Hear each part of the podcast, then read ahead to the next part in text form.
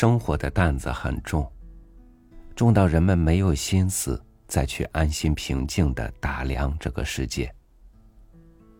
但世界就在那里，只要我们愿意，我们随时都可以看见它。与您分享苏雪林的文章《山川读画记》。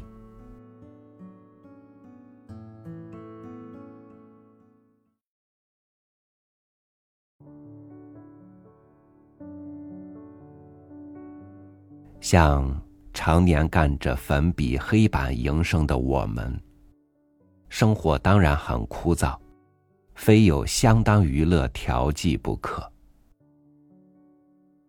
但初谱我不懂，酒食蒸煮嫌烦，看电影怕渡江，拍球野游又不能常得伴，求其独乐之道，只有音乐和绘画了。音乐，我装有一具旷式收音机，可以接收汉口市无线电台的播音。工作之下，便享受一点廉价的耳福。绘画我虽然不大会，高兴时也喜欢涂抹几笔，所以我的书架上除了磊磊落落许多书本以外，还有十来册科罗版印的近代名家精品。近来长夏如年，山居无事，由学校图书馆借来一部美国喜隆人美国收藏中国画录批阅，以为消遣。这部拓影共两大后册，收罗唐、宋、元、明名画共二百号。展卷之下，真个琳琅满目，美不胜收。初以为自己所藏，以萃国画之精华，今始之见闻之不广。现在且从这部画录中捡几幅我个人最为欣赏者来一叙。可惜大部分作品没有印出标题，只好照着西文翻译，或按画意杜撰，不得不请读者原谅。关于人物类的作品，佳作如林。第一号《洛神图》长卷，似是一种连续画。第一段，曹子建持剑击鼓，有巨手大耳的水神凌波而来。第二段，子建立水边柳下，洛神跨青鸾来与相会。第三段。洛神返水乡，乘六龙之车，张翠羽之盖。距离左右，天无后随。第四段，子建率从者乘巨舫渡水。第五段，子建坐园中，燃双烛，似在祈祷。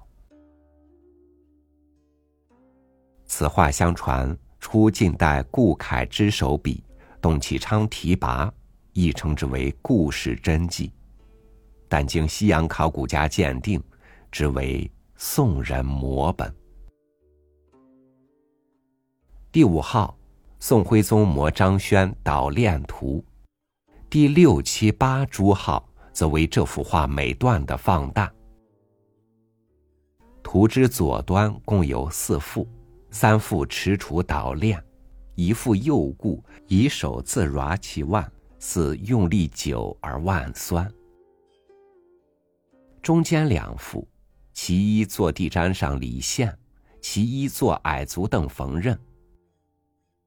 右端六人，其二层所导之链，一副持熨斗熨之，一小女以手撑熨处，一婢以扇扇铜盆中受炭，一女孩吸链下。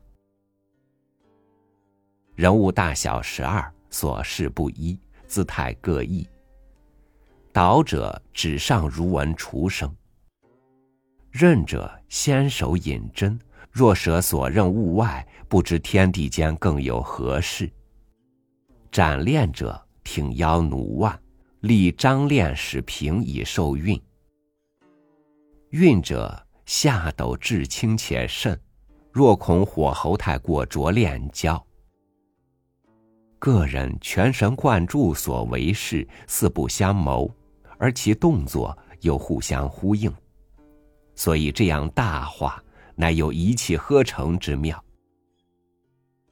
我所见中国人物画，神态之栩栩欲活，呼之欲出，构图之珠两栖衬，此画实为第一。图中妇女的装束尤可注意：高髻，额贴花黄，长裙短衫，袖口仄小，有近代风。衣服花纹图案之精雅。胜于今日迷灯印花绸，这可见古代人服装美化高于今人远甚。妇女体格均心肠丰硕，精力充沛。看了这个以后，觉得代筹十州费小楼所画的那些痨病美人，竟如粪土。中国民族以汉唐时代为最强。我以为从这画妇女的体格上也可看出一点。第三十号《仙境图》，第三十二号《宫殿图》，都属李龙眠真迹。一则楼阁峥嵘，奇峰耸秀，仙灵十余，翩跹来去；一则万户千门，飞蒙画栋。宫女如画，顾盼生姿，都是魄力很伟大的斧头。第三十四到三十六号为斗鬼图长卷，也出李氏手笔。松树树株各大十余抱，崖洞悬一竹筐，甲兵守护，不知中住何宝物。一仙女拥高笔眠石床上。三宁鬼各跨虎豹象，率鬼卒来攻。另一女自松树放大毒龙下，鬼卒皆披靡四散。这画想必有个什么故事，可惜我没法去考它。统观这三大图：仙境图设色灵幻，宫殿图结构庄严。斗鬼图用笔豪放，题材不同，描写也就有变化。大艺术家的手腕故应如此。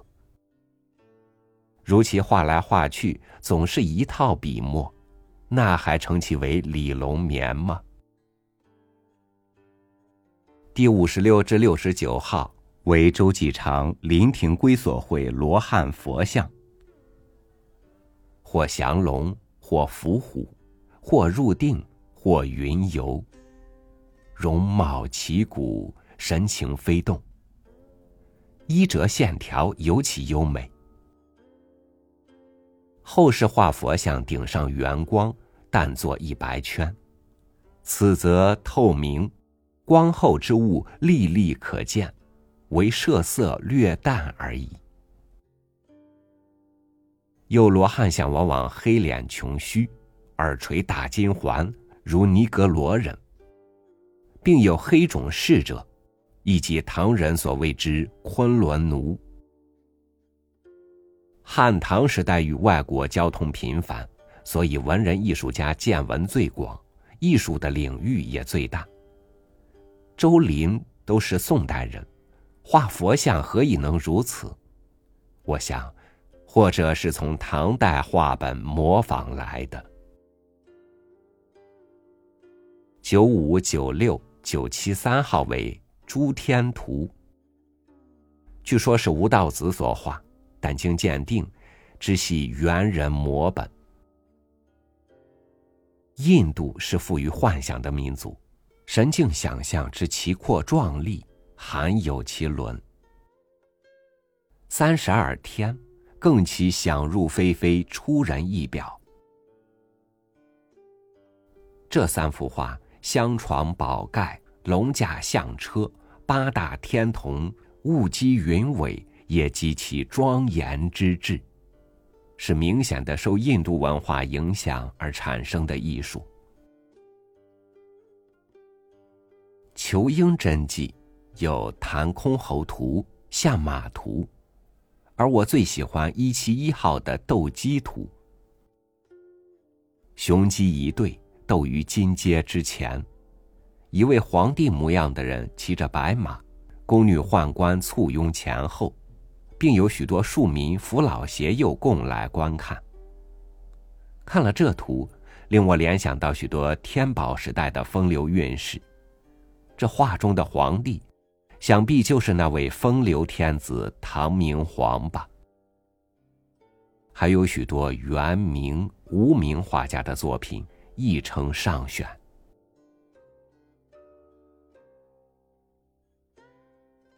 动植类的写真，好的比较少。第三号宋人摹韩干乘马图，西域汗血名居。黑二白一，牵以胡奴数人，并有番僧二人前导。马背杖泥及人物衣裳皆有金绣。杖泥绣甲士持马游京。按韩干为曹霸弟子。杜甫诗云：“干为画肉不画骨，人使华流气凋丧。”似乎韩所画马不及其诗远甚，但现在看来，他画的马，但现在看来，他画的马固然不十分像真马。中国人画动物只有虫鸟逼真，可是除了元代的赵子昂，似乎更没有第三人及得他。第四四号。清高宗命金廷彪摹宋代陈荣云龙图，前有太上皇帝和古稀天子、乾隆赏鉴、嘉庆御览之宝，高宗并亲题二诗。画中八九条龙盘旋云雾山水之间，蜿蜒翻腾，鳞甲如生，山涧石色如积铁。树木皆倒垂，横柯坐拿绝世，与龙倔强之态相称。中国的龙，原是力的象征。此画可说能将龙的精神传出。宋以后的龙，便失去这力的优点了。第一百号，郭前佑画鹰。大涧水上着老树一株，柯干臃肿，满园藤落。苍鹰二栖枝间，颇具搏击的雄姿。第一二六一二七号，元人八骏图。一四二号，宋人沙丁落雁图。一九二号，周渊双鹿图。一九三号。公开柳荫白鹭图，一九四号名人双圆图，一九五号黄泉鸳鸯图，均具有特别精彩。第一二五号管道生画竹一幅，有其子尧管道果题跋，书法秀媚劲拔，绝似赵子昂。我们只知道管夫人善画。不观这画，又哪能知其子亦善书？与我总算一个新发现。第八十号宋人画荷花，仿徐熙体。徐熙画我未常见，于今才知道他的花卉是写实派，因为那荷花颜色之鲜润，真相才从池子里摘出来的。山水类最值得欣赏者为二二至二四号之董源山水长卷。郑孝胥题“北苑真笔”四大字，旁又有“宣统辛亥正月十四日，或关于濮孙都护之半亩园”小字两行。这画前半幅为山景峦秀回旋，树木森郁；后半幅为江景，白练平铺，瑶峰隐约，笔墨雄秀苍润，力透纸背。后来王石谷等有此功夫，无此气魄，模仿或能到，独创则不能。此等画真有惊心动魄之观，后代实为少见。第八二号大横幅，相传为巨然笔，奇峰攒圆，夹江罗丽，如戟如剑，森森逼人。日光下照，斑驳异色，明暗了然。描写光线变化，其工妙不下于西洋绘画中的印象派。但西洋印象派可以借助于光学，而中国旧式绘画则全靠回忆和想象，更不容易。第一三一号双松湖亭图，一三二号深山访隐图，一三三号秋水始生图。一五六号禅门归客图，皆名人大幅立轴，气息深稳，局势宏阔。禅门归客图意境最佳。明月在天，高峰静峭，时间似在深夜。松竹围绕之中，有一双飞檐镌的茅屋。一客自远道来，跨马背。递至行李一担，挑夫立锅飞，呼屋中人起。炉煮流水，乱石引树，隐约月光中，似有迷离的梦境，看了令人联想古人许多诗句。这种恬静的境界，消散的生活，现代是求之不得了。一七四号蓝英嵩山高，一七八号郭熙东山图，一八九号许道宁东山行旅图，其功故不必说。但我最爱的却是一零五号名人山水横幅，一三七号名人大立轴和一九八号大立轴。这几幅山水的皴法都与近代的大相径庭。全用干皴，不加渲染，比例略弱者便无所长着。栾绣树木、水石房屋等画法又一一逼真，有西洋画之写实，而又具中国画之神韵。一九八号，据说出于宋代王申，但笔法又似清代元江，时代颇难考定。这幅画规模之大，结构之精，更令人目撑口屈，叹为观止。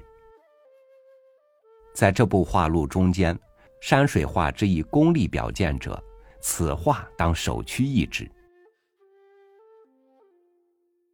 另外小品为一六二号吴道子竹松图，一三九号猿人雪景，一七六一七七号许道宁山水。笔墨均挥洒自如，个性流露，不及一一叙述。看了这一部中国画录，我有几个感想，可以在这里赘述一下。记得梁启超先生在《情圣杜甫》里曾说：“艺术是情感的表现，情感是不受进化法则支配的，不能说现代人的情感一定比古人优美。”所以不能说现代人的艺术一定比古人进步。这话曾引起新闻学评坛一场大辩论，谁胜谁负暂不去管它，我个人的意见却很以粮食为然。以中国山水画为例，便可以看出，中国山水近代是萌芽时期。唐代是进步的时期，宋元明三代则为发展最高的时期。今人所长，古人已有，古人所长，今人反无。譬如我们常见的中国山水画，最不讲究透视学，一幅之上万壑千岩，重复河榻；甚至瑶峰之顶忽见翻墙，近水楼台的体积小于数秒的飞路。但宋明之画则很少这类毛病。中国山水画又不讲光学，阴阳相背的形式。混乱不清，但前文所举的董源、巨然、王申，均为十世纪的人，对于这个反之道注意。古人作画取景极多变化，今人则如一个模子到处。科学固然随时代进化，艺术文学之事却未必一定后来居上，这可证明了。但这中间应当还有一个原因在：古人取法大自然，且富于创造的精神，以导习为耻；而后人即为论画以形似见于儿童林之说所误，专去弄那文入画、写意画的玩意儿，又与自然隔绝，一味的模仿古人作品为能事，模仿的画。好像八股的赋得诗，自然要堕落到沉沉相因、了无新意的途径上去了。古人作画讲究大结构，如上文所举李龙眠、董源长卷，元气淋漓，魄力磅礴，富有艺术上伟大、雄厚、庄严、崇高诸优点。如睹万马列阵之堂堂，如仰重城巨庸之屹立，如临宗庙殿堂之肃穆，令人耳目发黄，精神壮旺。这才可以象征一个大艺术家的力量，一个拥有数千年文物历史民族的心灵。后代文化颓废。画家也思想局促，气象雕耗，这类大手笔便不容易见到了。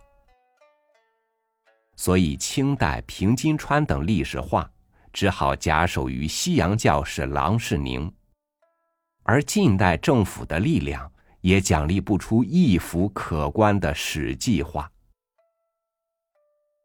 近来，一些自命名家的艺人。只知画一匹瘦骨如柴的老马，一只哈巴狗似的狮子，几匹雏鸡，几条小鱼，而且忙碌决裂，古法扫地，自美其名曰解放，曰艺术的反叛，还要一次两次到外国陈列去，使那些没有见过中国精品的西洋人以为中国画原来如此。我真想替中国真正艺术叫冤了。中国原是个败落的旧家，破铜烂铁堆积很多，珍宝古玩可也不少。这几十年来，外人携其雄厚的财力和精明的赏鉴眼光，巧取豪夺，不知弄了我们多少好东西去。吴世昌在《大公报》《史地周刊》上所发表《近五十年中国历史文物之丧失》和《我国石刻及古画之流出海外》两篇文字，中国文物被攘夺于一帮人之多，令人惊愕。今年古物运英，引起国人的反对，说恐怕国宝有失，无物可睹。用意未尝不善，但我们须知道，实际上故宫精华久已被那些白衣式的管理人暗中注视的差不多。这次出洋的古物，恐怕在故宫中只算得二三等的货色罢了。我们虽不生其敝帚自珍之情，人家见了，也许还有曾经沧海难为水之感呢。就像这一部《中国画录》吧，里面的精品，故宫里现在又何尝找得出？一国的文物为国民思想情感之所寄托，文物被人抢夺了去，其关系之大，不下于土地和主权的丧失。我们看外国人如何保爱他们的文化结晶，回头再看我们一般不争气的子孙将祖宗珍贵的遗传一年一年大批向海外送，不禁愧憾无地。而且中国历史文物，究竟不是无尽的宝藏，经得几回消耗？再过十年。我们这民族恐怕要成为像非洲人一样赤裸裸的一无所有的民族了吧？何况我们那个同文同种的好邻居，正在努力接受我们文化的遗产，以便将来移花接木，向世界夸耀自己为东亚文明世家。我们这些祖宗的心血结晶，在将来世界人的眼里，也许要认为。是别人的光荣吧。法国劳朗斯教授曾说：“中国民族是个牺牲的民族，血与汗的努力是他的份，成功的果子却让别人享受。”我看了这些流到海外的艺术品，想到将来种种情景。又怎么能不为这可怜的牺牲者的前途放声一哭？选自《文学杂志》，一九三五年十一月，五卷五期。